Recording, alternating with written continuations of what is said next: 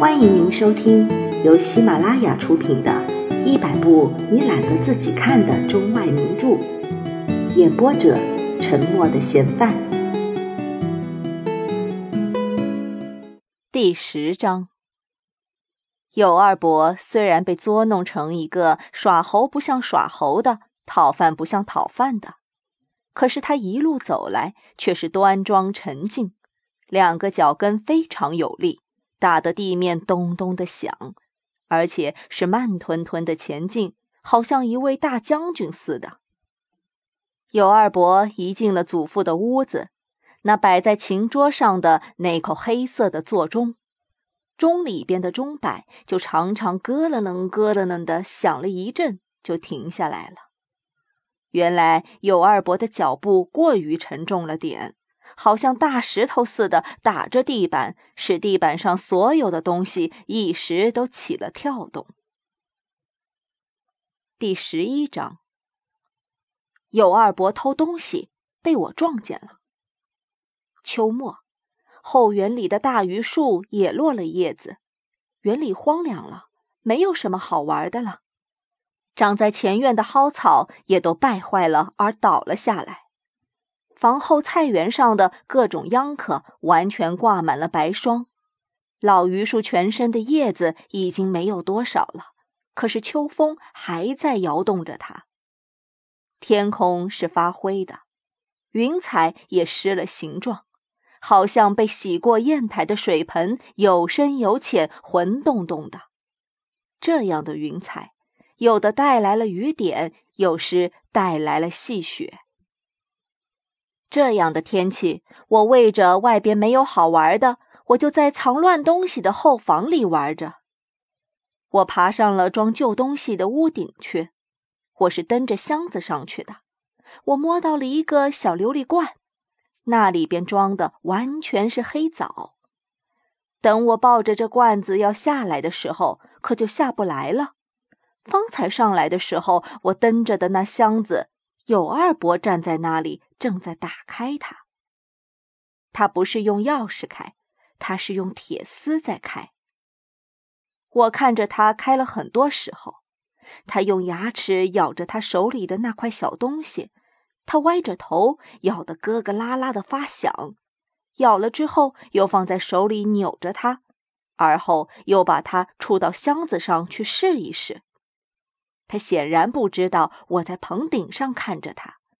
他既打开了箱子，他就把没有边缘的草帽脱下来，把那块咬了半天的小东西就压在帽顶里面。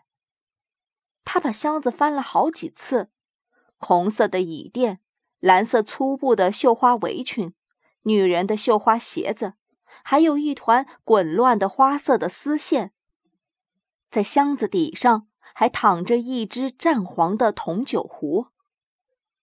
有二伯用他满都是脉络的粗手，把绣花鞋子、乱丝线抓到一边去，只把铜酒壶从那一堆之中抓出来了。太师椅上的红垫子，他把它放在地上，用腰带捆了起来。铜酒壶放在箱子盖上，而后把箱子锁了。看样子，好像他要带着这些东西出去。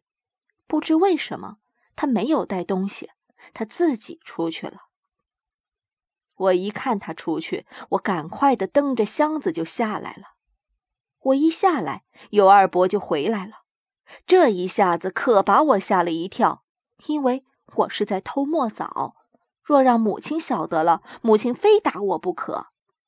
平常我偷着把鸡蛋、馒头之类拿出去和邻居家的孩子一块儿去吃，有二伯一看见就没有不告诉母亲的，母亲一晓得就打我。有二伯先提起门旁的椅垫子，而后又来拿箱子盖上的铜酒壶，等他掀着衣襟把铜酒壶压在肚子上边，他才看到墙角上站着的是我。他的肚子前压着铜酒壶，我的肚子前抱着一罐墨枣。他偷，我也偷，所以两边害怕。有二伯一看见我，立刻头盖上就冒着很大的汗珠。他说：“你不说吧？”说什么？不说，好孩子。他拍着我的头顶。那么，你让我把这琉璃罐拿出去。他说：“拿吧。”他一点没有阻挡我。我看他不阻挡我，我还在门旁的筐子里抓了四五个大馒头，就跑了。有二伯还在粮食仓子里边偷米，用大口袋背着，背到大桥东边那粮米铺去卖了。有二伯还偷各种东西：锡火锅、大铜钱、烟袋嘴，反正家里边一丢了东西，就说有二伯偷去了。有的东西是老厨子偷去的，也就赖上了尤二伯；有的东西是我偷着拿出去玩了，也赖上了尤二伯。还有，比方一个镰刀头，根本没有丢，只不过放忘了地方，等用的时候一找不到，就说有二伯偷去了。有二伯带着我上公园的时候，他什么也不买给我吃。公园里边卖什么的都有。油炸糕、香油鲜饼、豆腐脑，等等等等，他一点儿也不买给我吃。我若是稍稍在那卖东西吃的旁边一站，他就说：“快走吧，快往前走。”逛公园就好像赶路似的，他一步也不让我停。公园里变把戏的、耍熊瞎子的都有，敲锣打鼓非常热闹，而他不让我看。我若是稍稍的在那变把戏的前边停了一停，他就说：“快走吧，往前走。”不知为什么，他时时在追着我。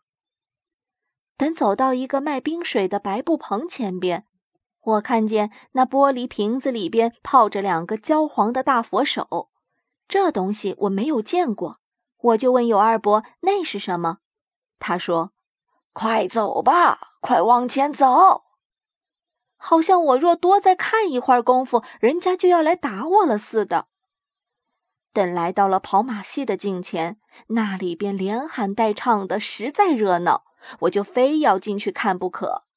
有二伯则一定不进去，他说：“没有什么好看的。”他说：“你二伯不看这个。”他又说：“家里边吃饭了。”他又说：“你再闹，我打你。”到了后来，他才说：“你二伯也是愿意看，好看的有谁不愿意看啊？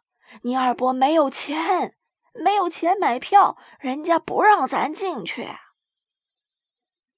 在公园里边，当场我就拉住了有二伯的口袋，给他施以检查，检查出几个铜板来。买票这不够的，尤二伯又说：“你二伯没有钱。”我一急了就说：“没有钱你不会偷啊？”尤二伯听了我那话，脸色雪白，可是，一转眼之间又变成通红的了。他通红的脸上，他的小眼睛故意的笑着，他的嘴唇颤抖着。好像他又要照着他的习惯一串一串的说一大套的话，但是他没有说。回家吧。他想了一想之后，他这样的招呼着我。本集播放完毕，感谢您的收听。